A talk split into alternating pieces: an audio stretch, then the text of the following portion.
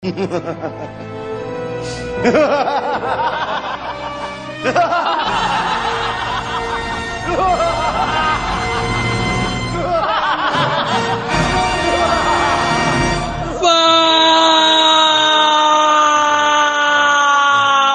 galera nerd! Estamos aqui novamente com vocês no nosso Bar dos Nerds para conversar, para recebê-los, para tomar um pouco do nosso, das nossas bebidas inebriantes e nossos aperitivos saborosos, recheados de cultura pop, cultura nerd. E hoje vamos falar sobre um assunto um pouco indigesto. Vamos falar sobre os maiores vilões do cinema. Na verdade, nós vamos falar sobre os 10 maiores vilões do cinema, segundo nós. Então, nós vamos conversar um pouquinho sobre essas figuras malévolas que tanto nos fazem odiá-las e, em alguns casos, até amar odiá-las. Vamos falar um pouquinho sobre esses vilões. O que torna um vilão épico? Por que um vilão é memorável, inesquecível? Vamos começar debatendo a respeito disso. E para falar sobre este assunto, chamamos ela, que é praticamente a vilã do Bar dos Nerds pelas suas escolhas do que ela assiste. E vamos sim, estamos falando sobre Dorama. E ela, Babi, fala Babi, vem aqui para conversar com a gente sobre isso, não sobre Dorama, sobre vilões. Olá, olá. Eu cheguei com vários vilões aqui que devia ter vilão de dorama, porque, nossa senhora, eu tô assistindo um que tem que colocar 50 mil vilões, aliás. Mas não, vamos explicar só no do. Dorama, Dorama já é vilão, né?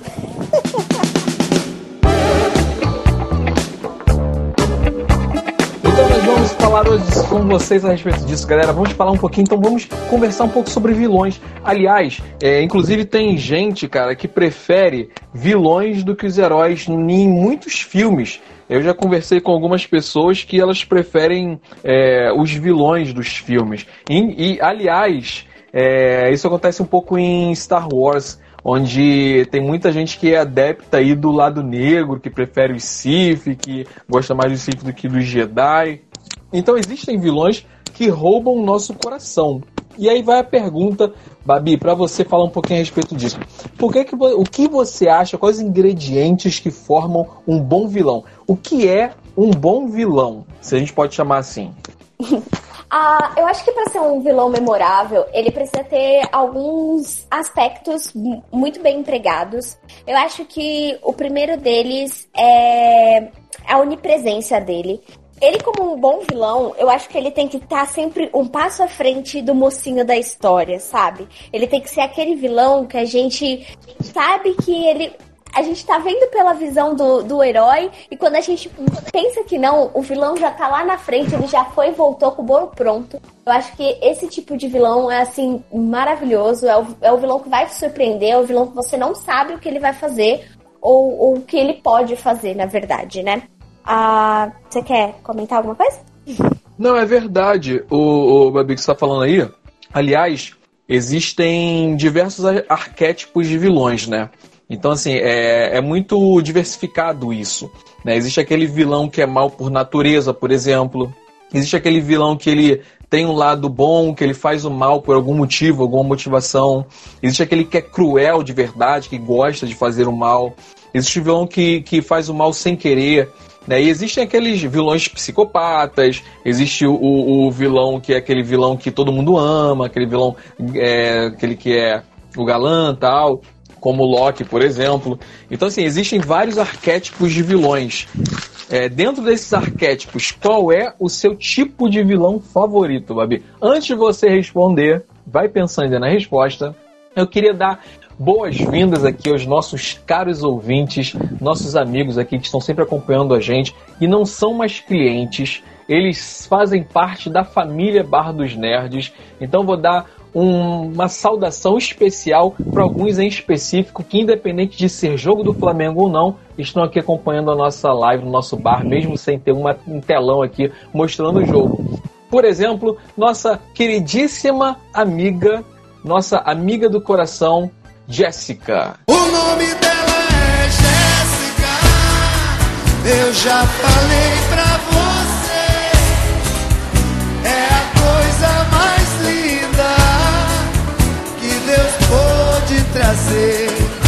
Nós temos também aqui recebendo aqui o nosso grandíssimo amigo, aliás, não apenas nosso amigo, como também o nosso padrinho. É isso aí, é o cara que apadrinha o Bar dos Nerds, ajuda a gente aqui a pagar as contas, então ele já é membro honorário do Bar dos Nerds. E estamos falando sobre o nosso amigo Gabriel Mulder.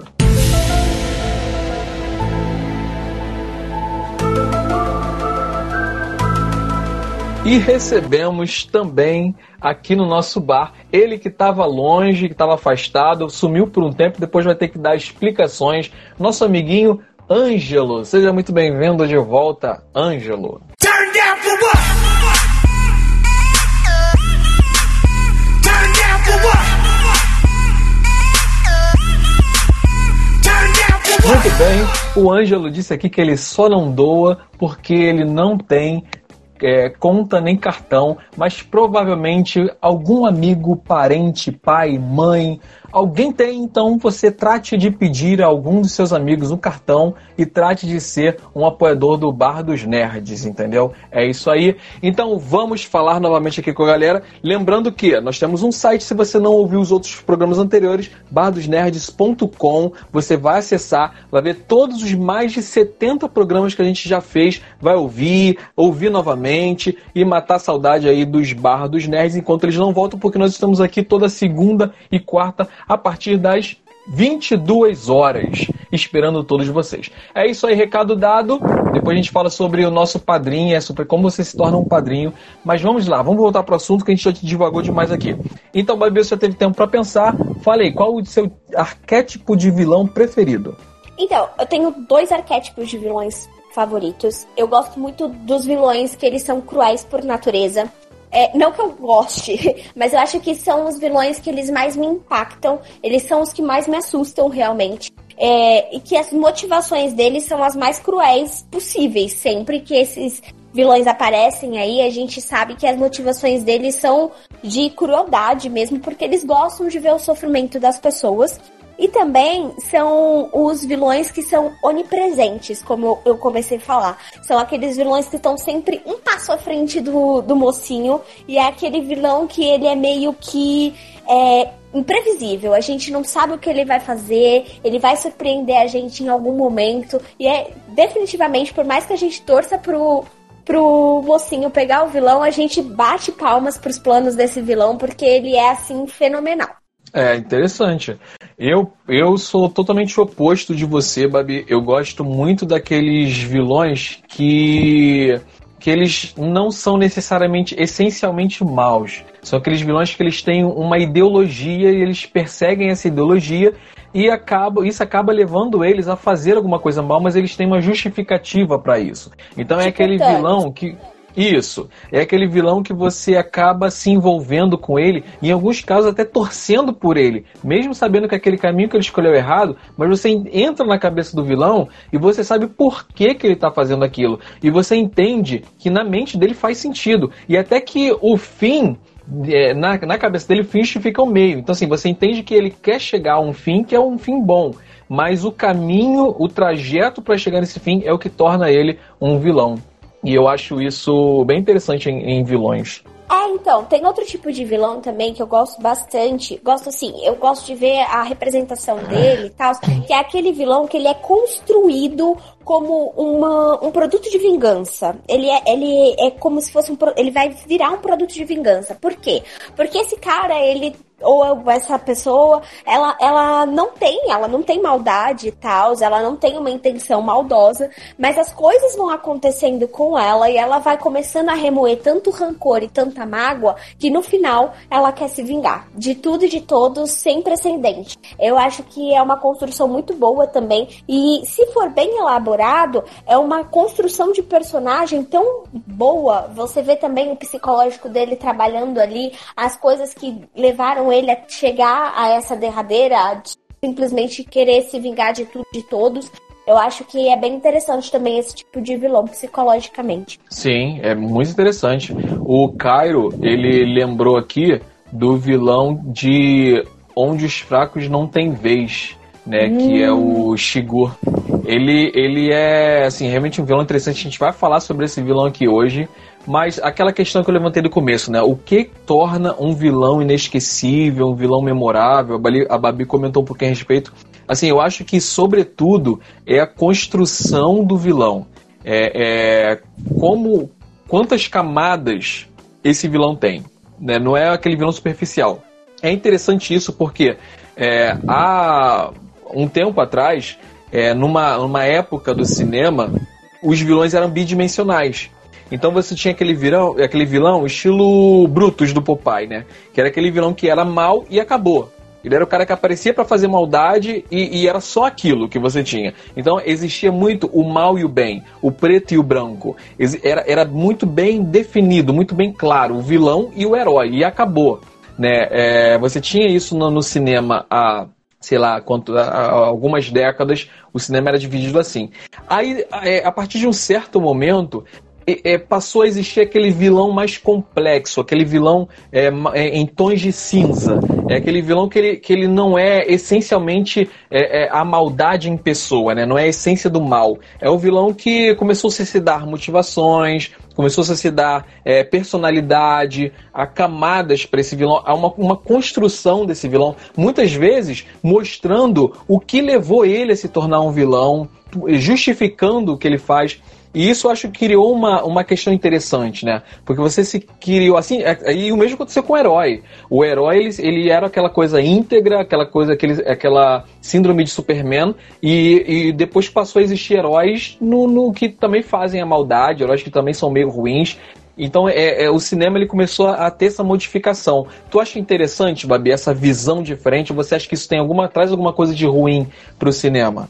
Não, eu acho que trazer isso é trazer cada vez mais para a realidade, porque uh, a gente fala que cinema é entretenimento, mas eu sempre bato na tecla de que não é só entretenimento, ele tá passando uma mensagem ali para você, e acho que essa coisa do, do vilão e, e, sair desse, dessa dicotomia entre o bem e o mal e trazer uma coisa mais uh, cinzas, mais tons de cinzas aí para para os vilões e para os mocinhos também, os heróis, é essa questão de que uh, nós, como seres humanos, nós não somos dicotômicos, nós não somos maus por natureza, nem somos 100% bons.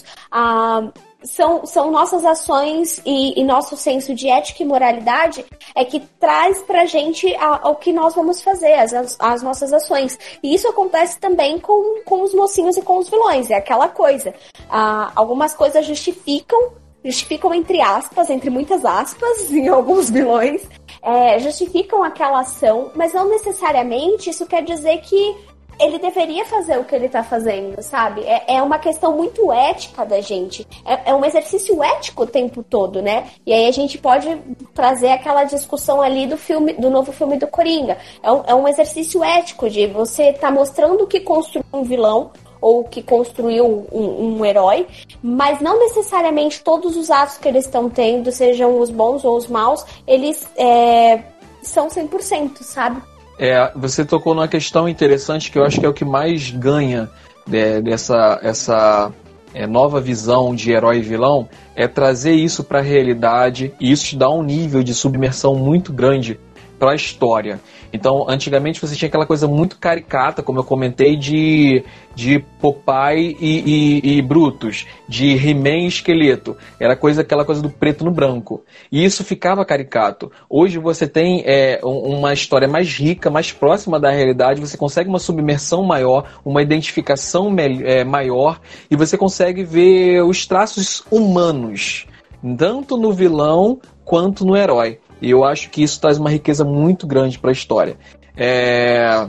Então, é, vamos entrar aqui agora. É, aliás, só um adendo, é, falando sobre isso, uma vilã que, que eu vou comentar porque não está na, na, nossa lista, que eu falei que justamente achava que você ia colocar, e que é, representa muito bem essa nova, essa nova versão de vilão no cinema, é a Malévola. A Malévola, ela é uma vilã, né? Sempre foi retratada como uma vilã 100% vilã. E aí você teve esse novo filme da Disney onde tem uma releitura da Malévola e ali você começa a perceber as motivações, o outro lado dela. E você vê assim, poxa, ela não foi tão vilã, ela não é, é, é a única vilã da história. Tem um, um negócio aí por trás. peraí, não é, não é, não é bem assim, não é aquela, aquela representação do mal. E, e aí trouxe essa visão. Isso para mim que, te, que eu tive esse impacto de, poxa, é legal você mostrar os outros lados que um personagem tem, que um vilão tem. Você percebeu isso né, nessa personagem, na, na Malévola, Babi? Sim, acho que foi bem por isso que eu não quis colocar ela na minha lista, porque assim, no filme da, no filme da Disney, no, lá no, na Bela Adormecida, ela ela é simplesmente uma personagem que a gente não, não sabe as motivações dela, a gente não entende. Ela tá com inveja, ela tá com raiva porque ela não foi convidada para o nascimento eu acho que é uma motivação muito fútil, muito pequena para alguém fazer o que ela faz. Mas o filme da Malévola trouxe exatamente essa coisa de que será que ela era mesmo a vilã? O que ela fez não é legal, óbvio. A gente botar uma pessoa para dormir por 100 anos aí e depois virar um dragão não é a melhor coisa do mundo, né? Mas ela não é totalmente a vilã da história. Tem todas, todas as outras pessoas que participaram também dessa história também têm os seus a sua culpa ali naquele, naquele roteiro. E acho que foi mais por isso que eu não quis colocar ela como uma vilã aqui. Porque definitivamente no final de toda a história, ela não é bem a vilã, né? Porque foi ela mesma, ela fez toda o, a questão da maldade ali, mas ela mesma foi e consertou tudo no final. Então eu acho que não, não cabia na, na minha listinha aqui de, de vilões, mas só por isso. Não quer dizer que ela é uma má vilã. Não, ela é uma ótima vilã. E tem também aquela história, né, Babi? Assim, todo vilão é o herói de sua própria história. Então, se é uma história contada do ponto de vista de um vilão, ele vai ser o herói da história, ele vai ser, de repente, o cara que vai se colocar todas as justificativas para ele ser aquilo a ponto de você questionar se ele é realmente um vilão ou não. Então, às vezes, você tem de você mudar a perspectiva da história e mostrar do ponto de vista do vilão para você justificar os atos dele e falar: pô, esse cara aqui não é o verdadeiro vilão. É, o vilão é, é, são as consequências que levaram ele a isso. Ou o vilão é, é, as pessoas que fizeram ele se transformar nisso. É aquela coisa do, do, do Frankenstein, né? É, o, o, monstro é o vilão, ou o vilão é quem criou esse monstro. Então você tem essa coisa da, da do perspectiva que você vai explorar, e de acordo com essa perspectiva, você nomeia o vilão ali, né? Exatamente.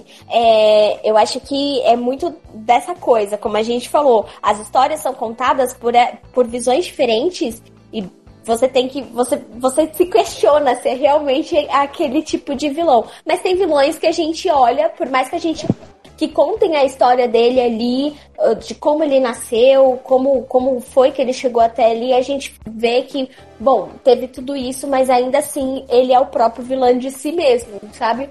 Tem, tem esse tipo é. de coisa. Mas a Malévola, ela meio que se redime de tudo aquilo, né? E ela descobre que ela ama mesmo a menina. Então, eu acho que não, não tava aqui nessa minha listinha por, só por esse motivo, só. Entendi. Tá, tá perdoada. Então vamos lá, né? É hora do nosso comercial. Então, geladeira, põe aí a chamada do nosso padrinho.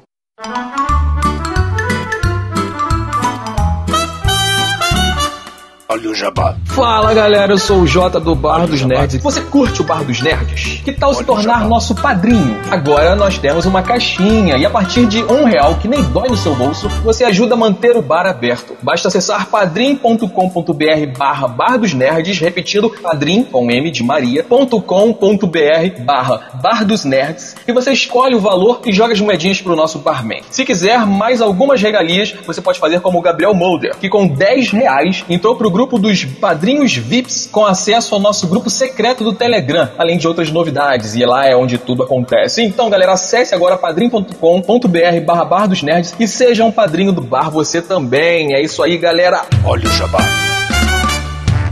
Muito bem, muito bem, recado dado. Então vamos lá, vamos agora entrar finalmente no nosso top 10, os 10 maiores vilões da história do cinema. Babi, faça as honras e diga qual é o seu top 5, esse quinto lugar. Meu quinto lugar não podia deixar realmente. Todo mundo sabe aqui que eu sou a doida da Disney. eu não podia deixar de colocar aqui um vilão da Disney. Eu acho que outra coisa só um adendo que me fez também escolher esse top 5. Não quer dizer que são, nossa, os vilões da minha vida. Não, tem vários outros, mas no momento, para esse, esse programa, outra coisa que eu também coloquei foi a minha experiência, como esse vilão me tocou e como ele marcou a, a minha experiência com, com esse filme, com, com essa história. E o vilão, a vilã que eu coloquei aqui no meu top 5 é a Rainha Má, da Branca de Neve, da animação de 1937. Por quê? Cara, só de pensar que ela é uma mulher egoísta, fria e sem coração, que ela é extremamente vaidosa e ela pensa em matar uma garota de todas as formas possíveis, só por causa da beleza dela, é assim uma coisa que me levava a ficar absurdamente assustada. E quando ela decide deixar a própria beleza e, e se transformar naquela velha para poder matar a Branca de Neve. Quando não dá certo, ela meio que sai correndo, fugindo dos anões e ela acaba morrendo, caindo de um penhasco e aquela cena do trovão e tal, a chuva forte, é, é uma cena que me impacta até hoje. É, como, como memória afetiva infantil, eu acho que foi um, um, uma vilã assim Acho que das vilãs das princesas, ela é a que mais me assusta realmente pelas motivações dela. Mas acho que a Disney também tem um vilão aí que todo mundo acha esse vilão assim detestável, mas é um vilão que meio que ganhou o coração dos fãs de qualquer forma, que é o Scar. E o Scar, né, todo mundo sabe, a voz imponente, aquele, aquele jeito irônico dele que conquistou, apesar dele ter sido assim, cruel, matou o próprio irmão, traumatizou o próprio sobrinho aí só para poder conquistar o poder. Ô Babi, você tava falando aí de cenas que, que marcaram e tal, por crueldade, não sei o que eu lembrei de que eu tinha esquecido também de colocar na minha lista, que por esse motivo entraria na minha lista certamente, que é o caçador que matou a mãe do Bambi, cara. Acho que todo mundo odeia esse cara porque foi Nossa, tão marcante, sim. né? É uma das cenas mais marcantes do desenho.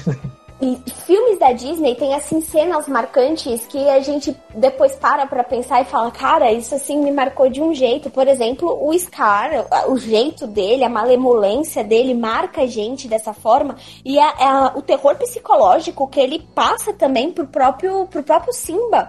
A, nem só a morte do, do pai do Simba ali, que muita gente é traumatizada com essa morte, mas também o terror psicológico que ele coloca no próprio menino, né? Eu acho que. Do próprio menino, do próprio leãozinho. Eu acho que são, são cenas que impactam a gente, que se tornam memoráveis aí e precisavam estar aqui no, no meu topzinho. É, eu acho que o Scar ele ganha muito pelo carisma dele. É extremamente carismático aquele personagem. E a dublagem também foi excelente. Então acho que isso ganhou muito o nosso coração. Mas falando sobre a Rainha Má que você mencionou, cara, é isso aí que você falou. É, tem, tem a. Na, na, na, na criminalística, né? Tem o, o homicídio homicídio qualificado, homicídio duplamente qualificado, mas tem uma atenuante, né, que, que é é por motivo fútil, né? E eu acho que é o caso dela, é o caso dessa vilã. É, é, ela não é só cruel e quer matar, mas por motivo fútil, que é para ser a pessoa mais linda de todo o reino. Então, realmente, acho que, que faz jus a estar tá na, sua lista, Babi. Nossa, claramente. Ela já era bonita, ela só queria ser a mais bonita de todas. Gente, é assim, absurdo pensar que uma pessoa tem esse tipo de motivação para poder matar a outra. E, e, e, vamos falar magérrima, né? Viu a cintura dela? É, é... Nossa, assim, gente, sério. Outra coisa, paga um pau pra, pra Rainha Má. Ela é linda pra caramba. Até falo, querida, cara, olha, se olha no espelho. Esse espelho não sabe o que é beleza. Que branca de neve, olha você, garota. É, antes da gente prosseguir, quero dar aqui as boas-vindas para o nosso é, outro padrinho, né? Nosso grande. Sim, é, é, o cara da família, praticamente um irmão nosso aqui. O nosso padrinho, o cara que ajuda nas despesas. Nosso caríssimo amigo Renê do Recrecast. Fala galera, eu sou Renê do Vale e estamos começando mais um Recrecast muito bem, muito bem, muito bem. Então vamos lá, o meu, o meu top aqui, o meu, o meu quinto lugar, na verdade, sim, é, é o top 10, é porque é cinco vilões para cada um de nós. A Babi escolheu cinco e eu escolhi mais cinco. Então o meu top 5, o vilão em quinto lugar, é ninguém menos do que o queridíssimo palhaço Não tô falando do It, é o Coringa. O Coringa, aí o palhaço da DC. E, cara, na minha opinião, é, é, um dos melhores vilões da DC e, e ele, ele vem conquistando assim é, é, o público né, de uma tal maneira porque a gente teve aquele é, vamos dizer nem dos quadrinhos. Vou falar aqui do, do que o pessoal conhece que é o cinema e a gente está falando sobre cinema. Então vou falar sobre o Coringa da, trilo, da trilogia do Nolan. Cara aquele Coringa foi excepcional é, não é à toa que o ator ganhou o Oscar ele foi incrível e aquilo que a gente estava conversando sobre as várias camadas. Então você teve um personagem construído em cima de muitas camadas, porque o, o Coringa ele é um vilão é, assim, pode-se dizer que tipicamente simples, né? É um vilão, ele mesmo fala, não, eu sou muito simples, eu só quero causar o caos, eu só quero é, destruir as coisas e mostrar para todo mundo que você pode enlouquecer qualquer um, é, basta um dia ruim. Ele mesmo diz, então ele fala que ele é uma pessoa simples. Só que é, você vê que no filme ali você trouxe uma personalidade tão profunda para ele, tanto na personalidade quanto nos trejeitos, que ele encantou. Ele realmente ele, ele tirou o papel, tirou ali toda a, a, a atenção do protagonista, do Batman. Ele cresceu muito. E aí depois a gente teve, é, na sequência, o, o, da sequência não foi bem na sequência, depois a gente teve um vilão, um Coringa bem ruim, que não vale, não vale se mencionar, mas você teve o último Coringa agora, que é do filme do Coringa, que a gente assistiu, já falamos a respeito, tem lá no nosso podcast. E também foi assim, não vale nem a gente ficar gastando muito tempo para elogiar, porque a gente vai poder ficar a noite inteira elogiando. Simplesmente incrível esse Coringa que a gente teve do Rockin' Phoenix. Foi simplesmente demais. É, qual é a sua relação? Você, você, não sei se você já conseguiu assistir Coringa, Babi, mas pelo menos o do Nolan você viu. Qual a sua relação eu, com esse personagem? Eu assisti os dois, João. Ah, então fala aí. ah, então, eu assisti Coringa. A gente comentou ali na segunda-feira, eu queria falar tanto mais sobre aquele filme, porque esse filme é maravilhoso. Mas depois eu fiquei assim com uma vontade de assistir realmente os filmes do Nolan de novo. E aí eu comprei. Eu comprei pro Fafá, né? Eu comprei um, um, um box com, o, com a trilogia e a gente maratonou a trilogia no final de semana. E eu, eu queria até falar, o Coringa, ele estaria como o primeiro da minha lista, porque eu acho que o Coringa é o que mais me assusta. Porque ele é realmente o, o personagem que eu não sei o que ele vai fazer em momento algum. É, ele é o cara que ele, que ele mexe psicologicamente com você, além de usar a violência para isso. É aquela cena onde ele coloca os dois navios e ele joga os controles das bombas desses navios e fala: ah, a gente vai fazer um experimento social. De um lado a gente tem o navio dos bandidos, do lado tem o dos cidadãos de bem, e aí os, os controles das bombas estão aí com vocês. Se vocês não se explodirem, eu vou explodir os dois.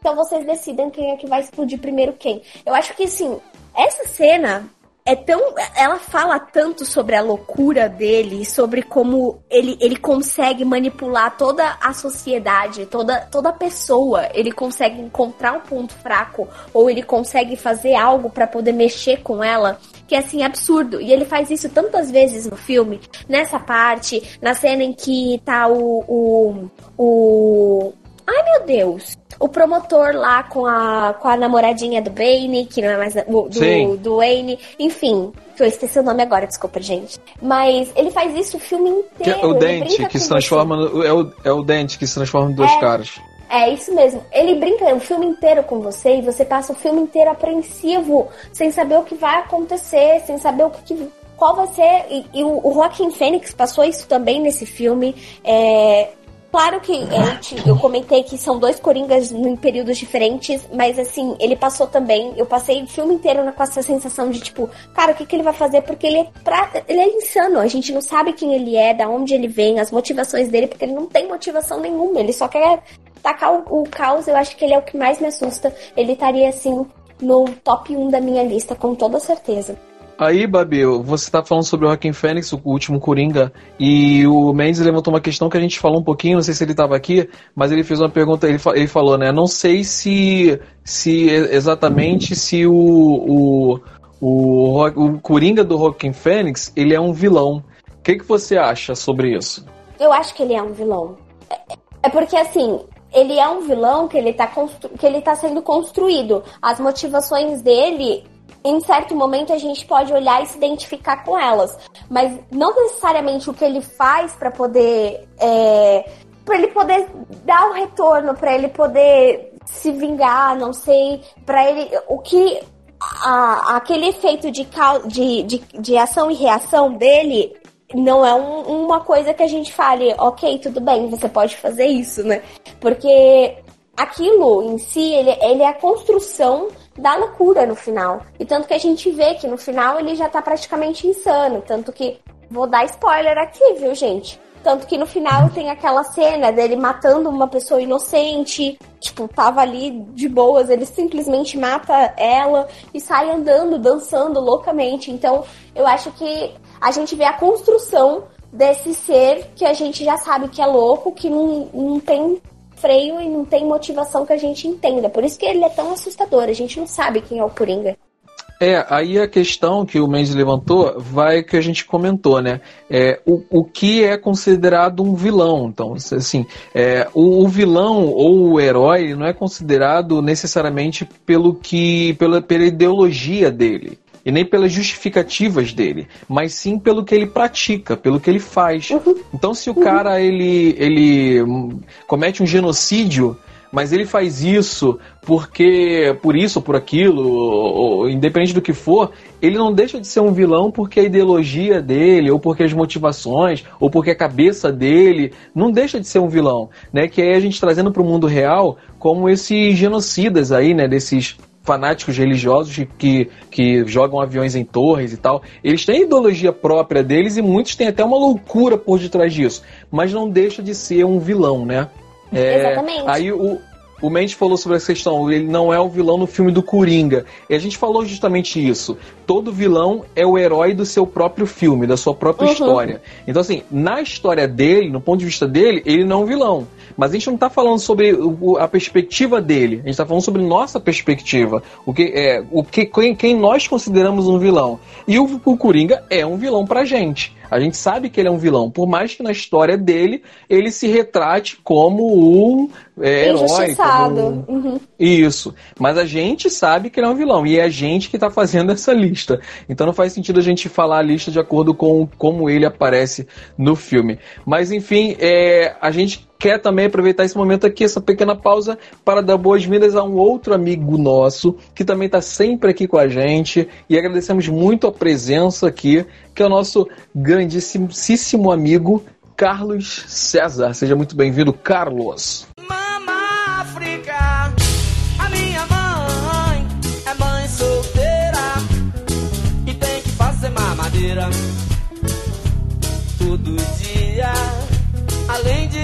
Trabalhar como empacotadeira nas casas Bahia. Muito bem, Carlos. Muito bem, muito bem. Então vamos lá, vamos continuar aqui, porque o tempo urge. Seu quarto lugar, Babi. Meu quarto lugar é um psicopata, é, que na verdade ele tem muitos problemas psicológicos, nem só a psicopatia. Ele é o Norman Bates. É, ele já tinha me impactado muito, porque eu sou muito fã dos filmes do, do Hitchcock. E ele já tinha me impactado porque, cara, aquela cena icônica dele no final, sentado, é, olhando pra câmera fixamente e você vê toda a loucura dele, aquela coisa maluca. O Norman Bates, ele é, ele é um personagem emblemático e claramente ele é uma pessoa que, assim, dá medo só de pensar que pode ser qualquer um. A gente pode estar andando, vai num hotel e encontra o Norman Bates da vida. Ele, ele realmente é assustador. Ô, Babi, é, eu, é, engraçado, cara, porque eu vi muito do Norman Bates no Coringa. É, desde o trailer, assim, eu, eu, enxergava muito Norman Bates ali, porque assim, o Norman Bates, ele é um personagem é, construído em cima de problemas psicológicos transtornos psicológicos causados aí por gatilhos, né, pela mãe e tal, pela, pela, pela história de vida dele. Então, assim, ele é um, um, um vilão construído em cima dessa psicologia. E aí eu vi muito do Coringa ali. E você é, curtiu, a gente sei que a gente tá falando sobre filme, mas uma pergunta aqui à parte, você curtiu é, a série, Babê? Muito. Eu acho que ela, ela é muito bem construída, porque a gente vê que o problema do Norman, ele foi agravado pela própria mãe, porque ele já tinha um problema É, tanto que eles se mudam a Eli exatamente porque ele já tinha um, um históricozinho da, na cidade onde ele, eles tinham saído. E a mãe simplesmente tem um, um, outro problema psicológico, que é aquela coisa de endeusar ele. É, é uma coisa muito maluca da, da própria mãe. E aí ela acha que ele é perfeito, que ele é lindo, que ele não tem problema nenhum. E ela sabe que ele tem um sério problema. Ele, ele tem perdas assim, ele tem é, problemas com controle de raiva e ele mata as pessoas e ela acha que tá tudo bem, né? olha só, ele queria me defender, ou nossa, ele tava só bravo, vamos esconder o corpo e vamos continuar a seguir a vida aqui, não vamos levar ele num psicólogo, num psiquiatra, não. Mas, sim, é, a série retrata muito bem isso, aliás, e eu gostei muito da Rihanna, que tá ali na quinta temporada, fazendo o papel da Ih, gente, foi mal. Da garota que chega lá no hotel de psicose, da garota que faz psicose mesmo, e aí ela, a Rihanna faz esse papel. A, a série meio que, que refaz aí essa cena icônica que todo mundo conhece, que é a cena do banheiro. Ah, legal. Vale mencionar, né, que esse ator de, de da série, né, falando da série, não do filme, mas esse garoto, né, que é o ator da série, é, é o qual é o nome dele, meu Deus? Esqueci o nome dele agora. É, esse ator, que, que aliás é um ator muito bom, ele tá fazendo agora uma outra série chamada The Good Doctor, que é uma série também muito legal, ele, pô, tá arrasando nessa série. E, cara, eu gostava dele desde que ele era criancinha fazendo aqueles filmes, mas é, enfim, é só uma divagação aqui. Vamos voltar aos trilhos e eu vou para o meu top 4, né, o quarto lugar, meu quarto lugar escolhido como o quarto vilão na nossa lista é o, da minha lista, na verdade, é o Thanos. Thanos, aí o vilão máximo de Vingadores. Agora, por que, que eu coloquei Thanos na minha lista, no meu top 5, como quarto lugar? Justamente pelo que eu falei aqui, né? O que torna para mim um, um vilão, o, o, vilão máximo, não é o quanto aquele vilão é mal ou o quanto aquele vilão é, causa medo. Não. O que para mim torna um dos meus arquétipos preferidos de vilões é aquele vilão em que você é, entende a, o que, como funciona a cabeça dele, né? Quanto mais camadas um vilão tem, para mim é mais interessante. E um vilão que faz você questionar se ele é vilão ou não, que vai você questionar se ele merece ou não ser derrotado, para mim é um vilão incrível. E isso acontece com Thanos. Você entende por que ele faz aquilo, por mais que você não justifique, por mais que você não concorde, mas você entende por que ele faz aquilo e você sofre quando ele sofre. Cara, esse, essa, esse elo empático que você cria com o vilão, para mim isso, quando eu, quando eu sinto isso, eu falo, cara, tá aí, um vilão para entrar no meu top. E o Thanos é um dos melhores vilões nesse sentido, desse arquétipo. Fala, Babi, você. Ah, o Thanos, ele foi realmente um personagem que deu, trouxe aí muita, muito debate ético, até para mim mesmo. Será que ele tá fazendo certo? Será que não? Isso é certo, eu faria isso, mas ele também é um personagem que me lembrou um outro, que eu não vou dar spoilers, tá, gente? Mas é o, é o vilão do. do Inferno, do Dan Brown. É, eles têm mais ou menos a mesma ideia ali, tirando que do inferno ele quer só acabar com alguma com a população da Terra, com a superpopulação da Terra por causa dos dos. só isso, é, né? É só, só com a população. Com Simples metade assim. da população. A verdade é que ele quer fazer, ele quer reduzir a população da Terra por causa dos recursos naturais, porque a Terra não vai aguentar a superpopulação. E aí, é. é. outro, é mais ou menos a mesma ideia do Thanos. Tipo, você vai reduzir a, a população do universo para poder ter um equilíbrio melhor. Porque as pessoas sofrem, blá blá blá. Mas assim, é, é, é certo? É, é legal? É ético? Eu, eu faria. E eles foram dois, dois, dois recursos aí, dois vilões que me fizeram pensar muito isso. E sim, eles para mim são vilões ainda. Não, não é certo. Muito bem. Antes de entrar no nosso top 3, nos três maiores vilões, nossa, na nossa é, opinião, vou falar aqui com vocês que estão ouvindo a gente, vocês, nossos caros amigos, montem a sua lista do top 3 dos três maiores vilões, que no final do programa a gente vai ler a lista de vocês aqui, a lista de cada um. Então monta aí, guarda, deixa guardadinho e no final do programa Quando a gente pedir, vocês mandem suas listas pra gente compartilhar aqui, porque a gente, vocês sabem, esse bar é interativo e esse bar a gente participa junto com vocês e vocês junto com a gente. Então montem suas listas aí, vão pensando aí nas suas listas. Enquanto isso, vamos lá pro top 3. Vai, Babi, quem é o, o vilão que entra já no seu pódio? Terceiro lugar do maior vilão. Ok, esse vilão é um vilão que eu adoro. Eu adoro mesmo. Eu bato palma, eu torço por ele. É, é, assim, um dos meus filmes favoritos da minha vida. Ele é o Michael Corleone. Ele se torna aí um vilão basicamente no segundo filme. E no primeiro a gente vai vendo a construção dele, né? E é aquela coisa que a gente falou ele é um vilão que nasceu da vingança. Ele é um produto de vingança. Por quê? Porque a gente conhece a história aí que ele, que ele faz parte de uma família, que é a da máfia italiana e tal. E o Michael, ele nunca quis se envolver nos negócios da família, como eles falam. Só que, porque houve um atentado contra a vida do pai dele, ele acaba se metendo aí com a máfia e ele se torna o chef, o poderoso chefão, como o próprio nome da franquia já fala. E eu acho que o Michael é assim, calculista, sangue frio, ele faz o que tem que ser feito e ele não liga. E tanto que tem uma cena icônica dele que é quando ele mata o marido da irmã, porque o marido da irmã traiu a família lá. E a esposa dele vai e questiona: você matou ele, você fez isso? E ele olha assim nos olhos dela e fala: Não, claro que não. tipo, na maior calma. Ele é um, um, vilão que eu quero colocar no potinho e falar: tudo bem, você é vilão, mas ok, te amo. Aliás, é, é um vilão icônico é, e muito porque ele é interpretado por ninguém menos do que o Alpatino, cara um vilão interpretado por Al Pacino. Aliás, o Misa ele comentou também de um vilão enquanto estava conversando lá, que não entrou no nosso top list. É, mas é um vilão que também é interpretado pelo Al Pacino e traz toda essa toda esse peso, né? Que é o como é o nome do filme? Advogado do Diabo, não é isso? É o Advogado do Diabo?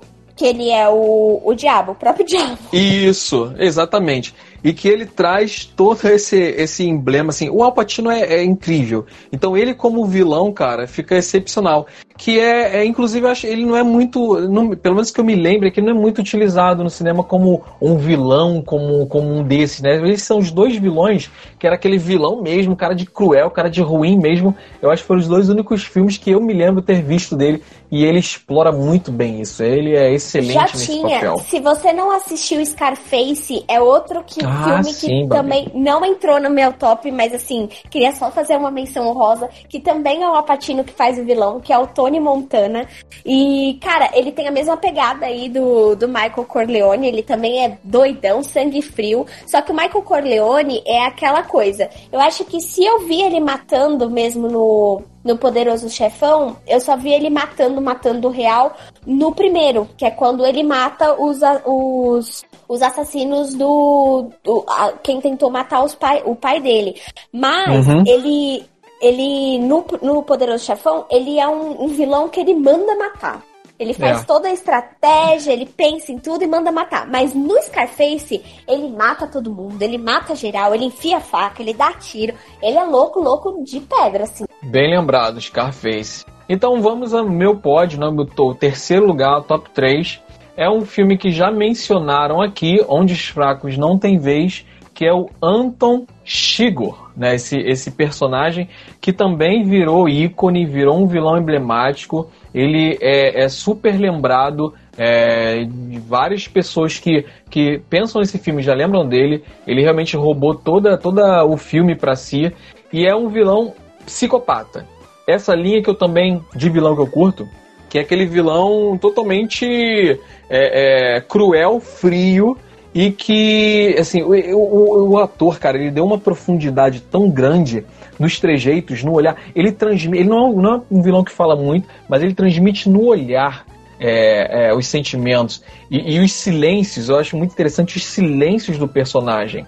É um personagem que incomoda, assim, a presença dele é incômoda. E eu acho isso fantástico. Ele não precisa falar nada. Ele tá no recinto ali, ele olha para você e você já se sente incomodado. Ele tem aquela presença marcante. Eu acho ele um dos melhores vilões, por isso ele tá no meu top 3, o meu terceiro lugar.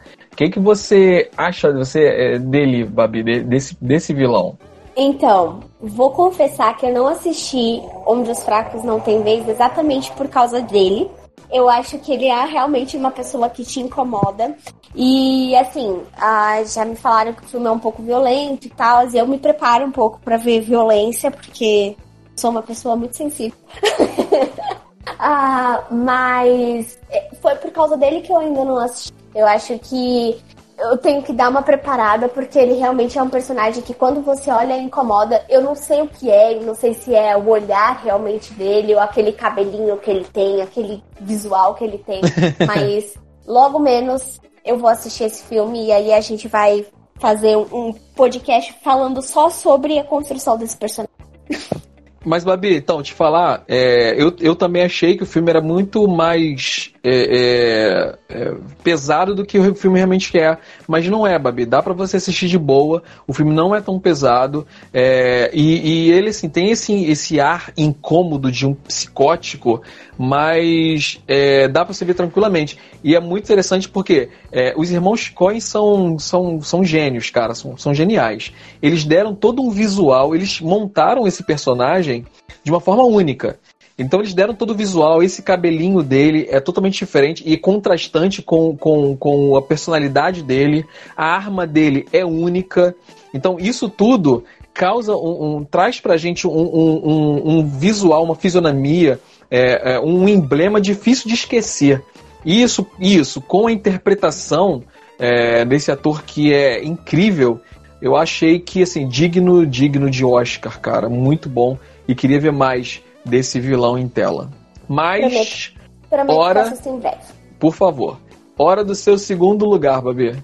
Ok, o meu segundo lugar, eu acho que é um dos vilões, é, são os vilões que mais me, me causam incômodo, realmente, porque são vilões extremamente palpáveis. São vilões que a gente viu, são vilões que a gente conheceu, basicamente, em algum momento da história da humanidade esse tipo de vilão é, é um vilão que me incomoda muito, muito, muito mesmo. E o que eu escolhi aqui foi de um filme que eu assisti recentemente. Vão me bater aqui, porque esse filme é é o Labirinto do Fauno. E o vilão que eu escolhi foi o Capitão Vidal. Mas também, dentro desse, desse aspecto aí, eu não podia deixar de mencionar também o Coronel Hans Landa, do Bastardos Inglórios, que pega aí a mesma, a mesma linha do, do Capitão Vidal, e o Tenente Amon, uhum. do Tenente Amon Goth. Eu não sei se estou falando certo, tá, gente? É, que é o vilão do A Lista de Schindler. E por que que eles me deixam tão incomodadas? É, eles são cruéis por natureza. É, Tipo, eles nasceram cruéis, eles gostam de crueldade, eles gostam de tortura.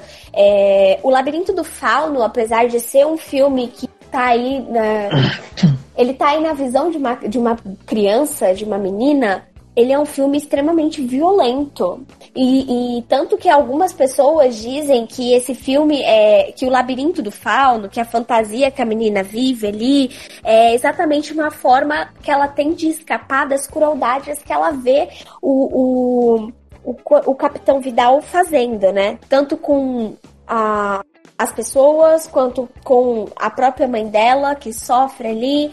E eu acho que é um filme muito, muito pesado, é um filme violento mesmo. Ele e são, são personagens icônicos porque se você for reparar, são dois são nazistas e um ali é da ditadura do Franco na Espanha. E então a gente está falando sobre uh, fatos históricos, coisas que realmente aconteceram e é um pouco cruel. Esse tipo de vilão me assusta e me deixa assim bem mal por uns dias, tenho que pensar, raciocinar e, e entender esse vilão às vezes. É, é um vilão que remete muito a Hitler, né? Então tem toda uma história imbuída que, que desperta na gente essa esse nojo, né? Essa, essa repulsa. Então, assim, é, é tipo de vilão realmente que, que, que nos faz mal, realmente, nos faz passar mal. Mas é o meu segundo lugar, meu top show, é justamente o senhor Hannibal Lecter. É, cara, esse é um vilão. Eu me lembro que quando eu assisti, eu era bem mais novo, e eu assisti é, Hannibal, É, tem uma cena que marcou pro resto da minha vida. E durante muito tempo, eu não conseguia tirar essa cena da cabeça. Esse filme tem várias cenas que as pessoas se, é, se lembram muito, como a cena do cachorro, que o cara dá o próprio, o próprio rosto, né, a própria carne pro cachorro comer, os cachorros comerem. Mas uma cena que me marcou muito e que, que eu, assim, de, demorei muito para esquecer essa cena foi a cena que ele serve lá o jantar pra, pra, pra, pro cara e pra uma mulher, eu não lembro mais os personagens, muitos anos que eu vi. E aí ele, o, no jantar, o cara come o próprio cérebro. E, e assim, a, a, cena é mostrada, é realmente mostrada ali, você vê tudo em detalhes. E ele, assim, como se fosse assim, é a coisa mais normal do mundo. Assim, essa, essa psicopatia me incomoda, me mexe muito. Então, assim, o Hannibal é o, o segundo vilão por isso, porque ele realmente me marcou muito e, e, eu tenho me incomodo muito ainda quando eu me lembro, quando eu assisto alguma cena desse filme.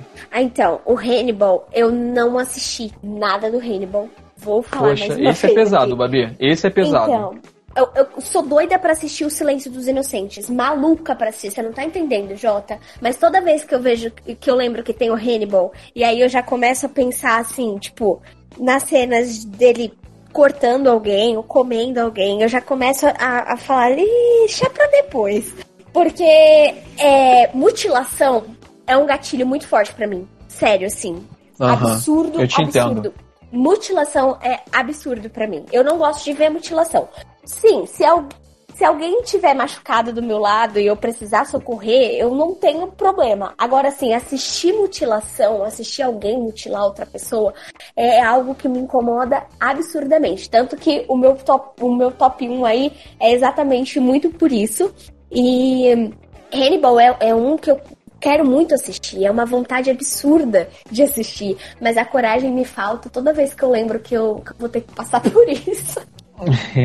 É, assim, sinceramente, eu não recomendo para pessoas fracas, assim, fraca entre aspas, né? Pessoas que, que, que têm um, um, um, problema com esse tipo de cena, não recomendo esse filme, porque a pessoa vai ficar com essa cena na cabeça durante um bom tempo. Mas vamos pro top one, finalmente, o maior vilão do cinema, segundo nós. Então, primeiro lugar aí, Babi, o maior vilão do cinema para você. Pode falar. Ok neste momento, o maior vilão para mim.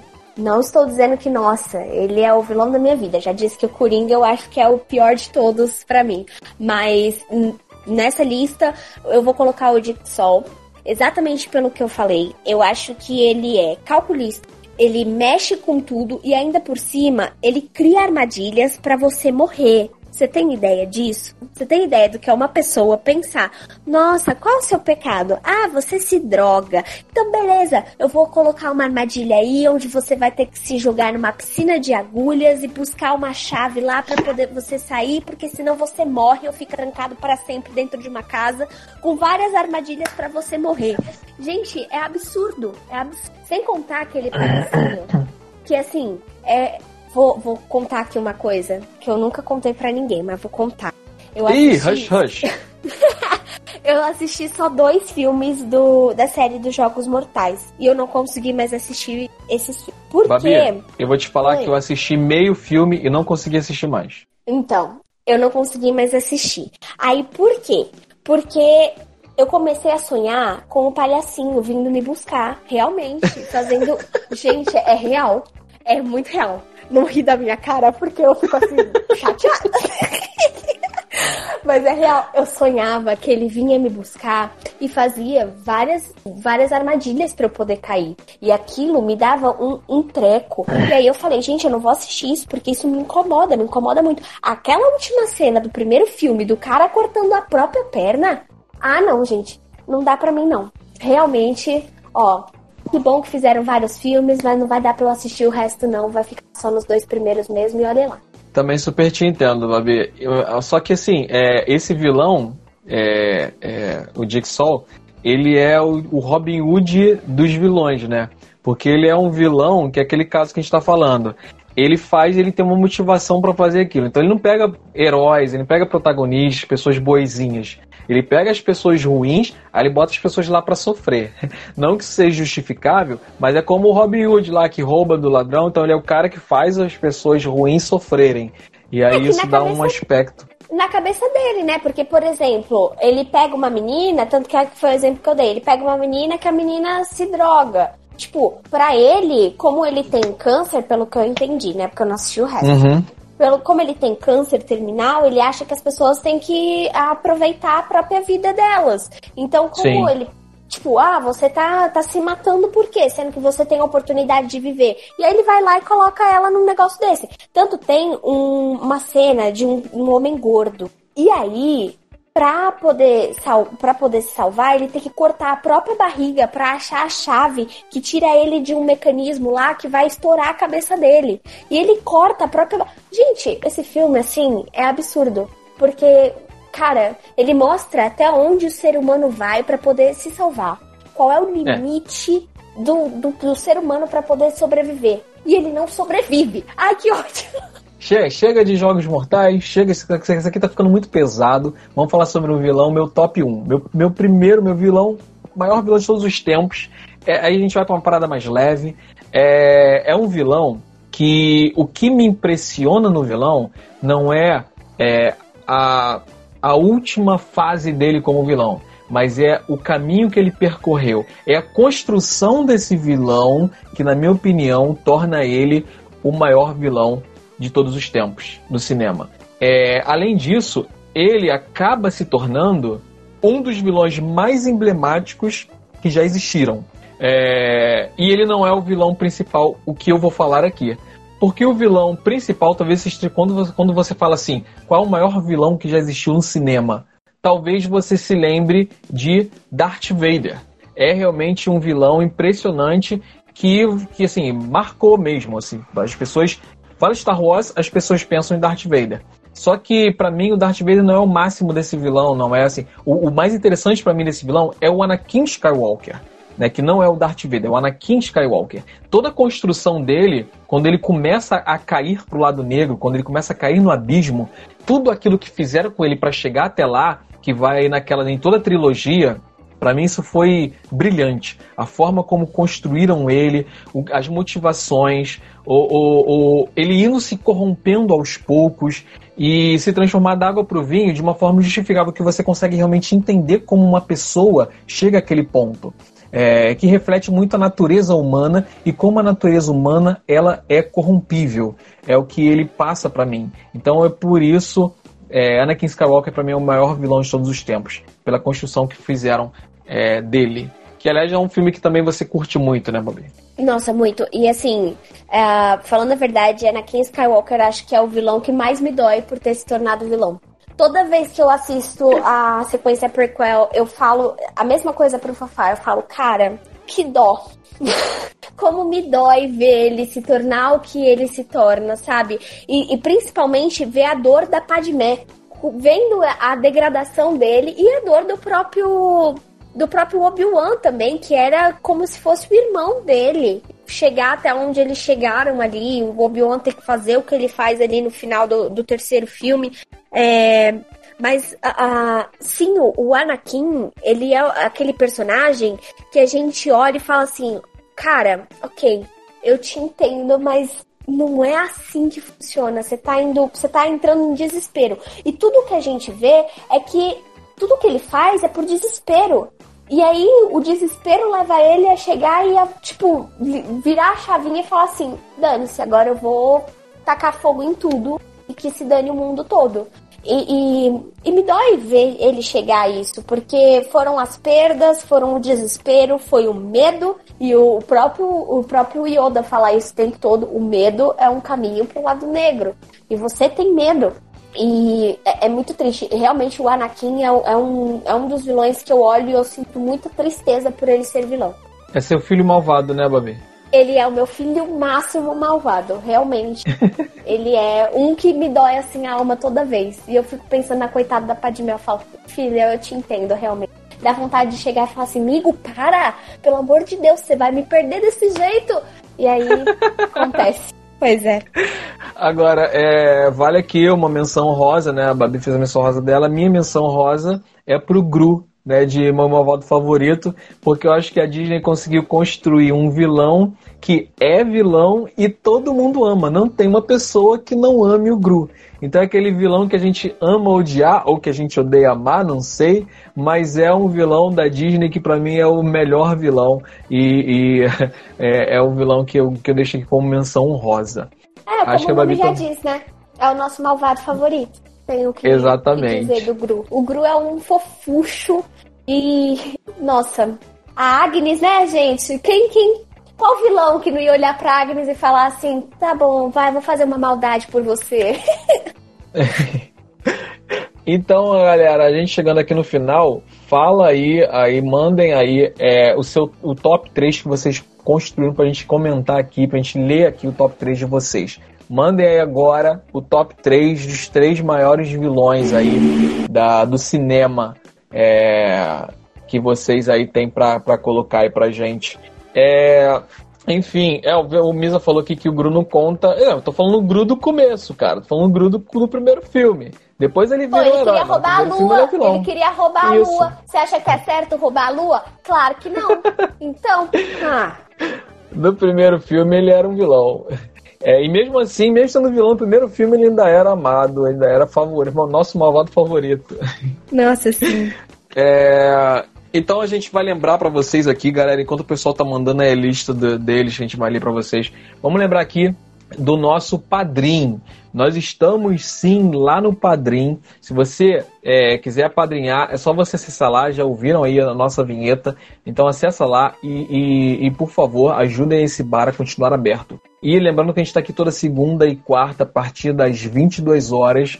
Tendo ou não o jogo do Flamengo, a gente está aqui para conversar com vocês sobre assuntos nerds. Hoje a gente falou sobre o top 10 vilões é, Jéssica tá, disse que está tentando, só que ela está sem sucesso. Está tentando o quê? Apadrinhar a gente? Pelo amor de Deus, a gente vai te ajudar nisso. Não sai daí, continue na linha que os nossos operadores vão falar com você. Pelo amor de Deus, não desista.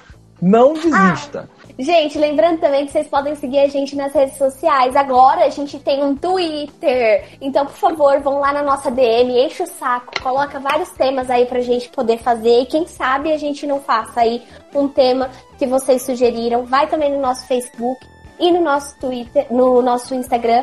Todos eles são Bar dos Nerds. É só jogar lá que vocês acham. Boa, Babi. Ah, cara, olha só. O Luiz Mendes já mandou a primeira lista aqui, ó. Alonso, Zé Pequeno e Lestar, o, o vampiro do Tom Cruise. O que, que tu achou da lista, Babi? Eu acho que o Zé Pequeno é maravilhoso. Dadinho ao, dadinho ao pi, é Zé Pequeno, pi. Uhul! E olha só, o Geilson Souza lembrou de um vilão interessantíssimo, que é outro vilão estilo, estilo Gru, não sei qual dos dois eu gosto mais, que é o Ralph, cara, do Detona Ralph. Desculpa, essa animação ainda não assisti. Mentira, Babi! Não me chamou a... atenção! Não me chamou Acaba atenção! agora, sai desse podcast, sai, Babi, vai ver esse desenho, pelo amor de Deus. Tá Para bom, com isso, garota! Aí, Ai, aí você. Que... Eu tenho que assistir o Detona, aí você vê Dorama. Ralph 2. Deixa peraí, eu deixa eu bater na. Peraí, peraí. Deixa eu bater na mesa aqui. Aí você quer ver Dorama. Você não assiste Detona Ralph e quer ver Dorama. Perde tempo. Pelo amor de Deus, não faz isso com o nosso coração, Babi. Pô, por favor, cara. Cara, que decepção agora, Babi. Só, faz, só, só vai fazer agora podcast depois que você assistir Detona Ralph. Tá avisado. Tá bom. É. Ah. Vamos fazer, ver aqui. Vou fazer até uma análise para os nossos padrinhos. Depois que eu terminar de assistir Detona Ralph, vou fazer uma análise exclusiva para os nossos padrinhos. Então, ó, padrinho para vocês poderem ver essa minha análise exclusiva de Detona Ralph, viu? Opa, olha aí. Vou, até você assistir, vou, vou, vou, só vou te mandar mensagem no WhatsApp com ponto final. Carlos César falou que vai apadrinhar a gente. Carlos César, pô, hum. excelente notícia, Carlos César. Muito bem. Olha só, o Misa mandou a lista dele. Ô, Jéssica, quero ver tua lista, hein, Jéssica? Os maiores vilões aí, hein? O Misa mandou a lista dele, ó. É, Vince Vega, de Cães de Aluguel. Cara, um bom vilão também, hein? É, ele falou que a cena, do tortura, é, a cena de tortura do policial é uma das piores. Ah. Coração gelado e sim carinhoso. Aí ele foi fundo do nosso coração. Ah, cara, coração sim. gelado. Por favor, agora me, me fica até emocionado, caiu uma lágrima aqui. E a menina. Caraca, menina do exorcista, cara. Esse aí é gente. pesado, hein? Não vamos lembrar pesado. disso, não. Ai, gente, Pegou sério, ó, vou, vou contar outra história que eu nunca contei pra ninguém. Vou, vou contar. Gente, eh, por isso, ó, depois vocês vão me perguntar por que, que você não assiste filme de terror? Tá aí, ó. Vou, tô começando a contar todas as histórias. O que aconteceu? Eu assisti O Exorcista sem querer. Não sabia que era o Exorcista. Assisti o Exorcista. Devia ter uns 8, 9 anos de idade. Mas meu filho, Hum, hum. eu passei, foi, foi uns três meses sem conseguir ir no banheiro sozinha. Eu chorava, é real. Minha mãe me levou na igreja pro pastor orar na minha cabeça, porque eu tava com encosto. Vocês não estão entendendo. Eu passei, foi três meses sem conseguir ir no banheiro sozinha. Era uma coisa assim absurda. Não dá. É, esse daí eu não quero nem comentar, não quero nem lembrar da existência. É, cara, não sei se. Bom, e, e hoje, hoje em dia você consegue ver dorama tranquilo, né? De boa, assim, sem Ah, precisar ficar então. com medo. É. Carlos César falou que o vilão top 1 dele é Darth Vader. Muito bem, cara. Assim, é, é realmente um vilão extremamente memorável. Ele falou que o segundo é o Hannibal e o terceiro é o Voldemort. Olha só.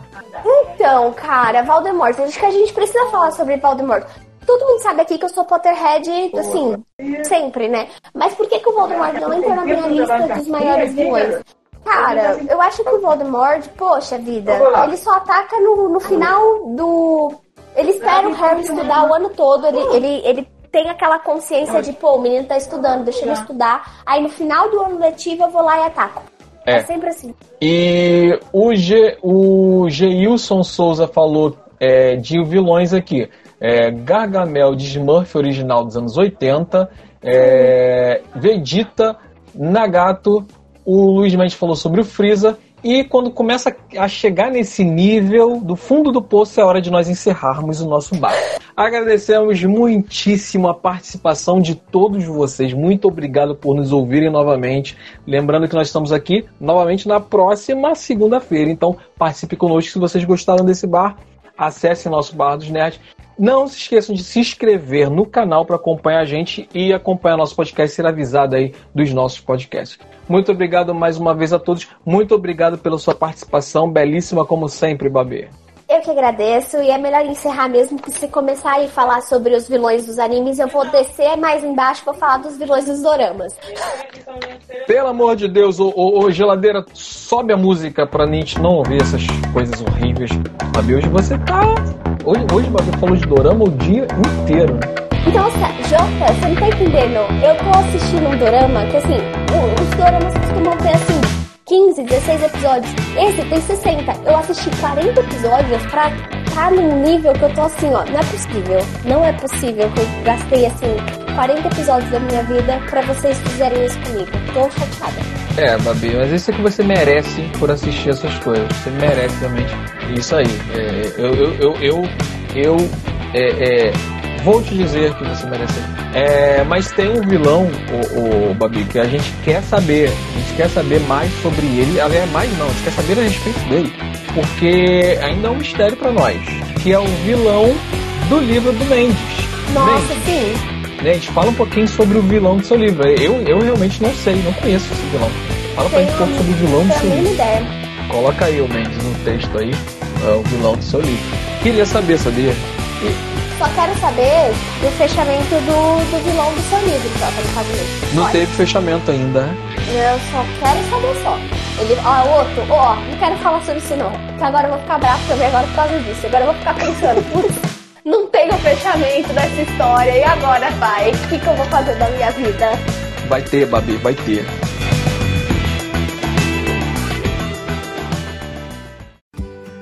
Now is the chance to use reliable energy to grow your money with the Dominion Energy Reliability Investment.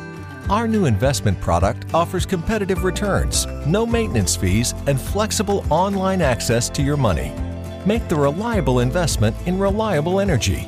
The Dominion Energy Reliability Investment.